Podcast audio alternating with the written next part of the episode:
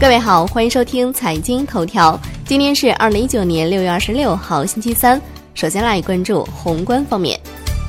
财政部、税务总局发布公告，个人为单位或他人提供担保获得收入，受赠人因无偿受赠房屋取得的受赠收入，以及个人取得的礼品收入，按照偶然所得项目计算缴纳个人所得税。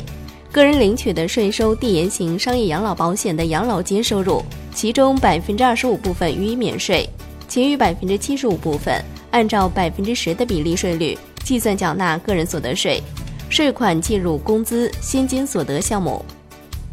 央行公告，周二不开展逆回购操作，当天无逆回购到期。s h i b o 短期品种反弹，隔夜品种上行二点三个基点，报百分之一点零二三。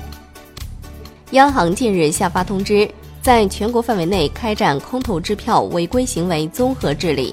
包括签发与预留银行印鉴不符的支票，自二零一九年八月一号起执行。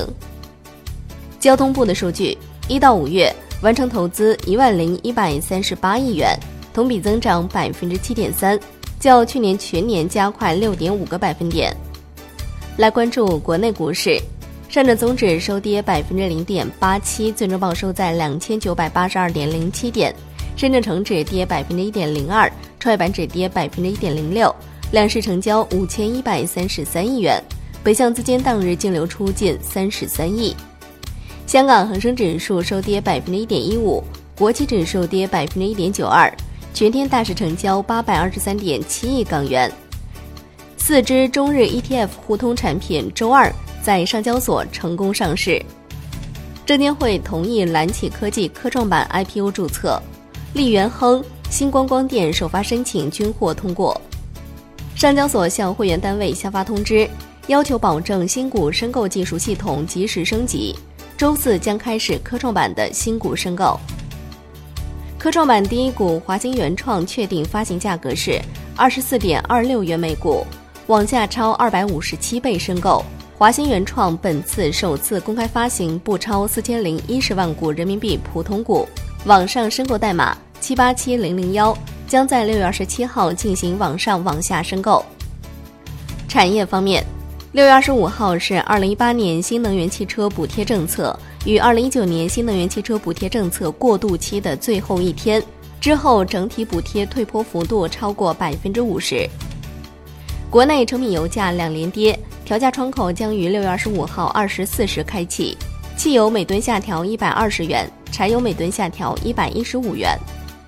海外方面，美联储主席鲍威尔表示，美国经济面临的下行风险近来有所增加，使决策者更有理由在一定程度上下调利率。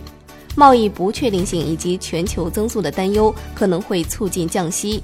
美联储正在考量是否需要货币政策的宽松来应对不确定性。通胀将会回升至百分之二，但速度比此前预期的要慢。货币政策不应该对市场情绪的短期波动反应过度。来关注国际股市，美国三大股指集体下跌，欧洲三大股指多数下跌，英国富时一百指数收涨百分之零点零八。商品方面，New Max 油期货收涨百分之一点五，Comex 黄金期货收涨百分之零点六，Comex 白银期货收跌百分之零点二三。伦敦基本金属多数收涨，LME 七锡收跌。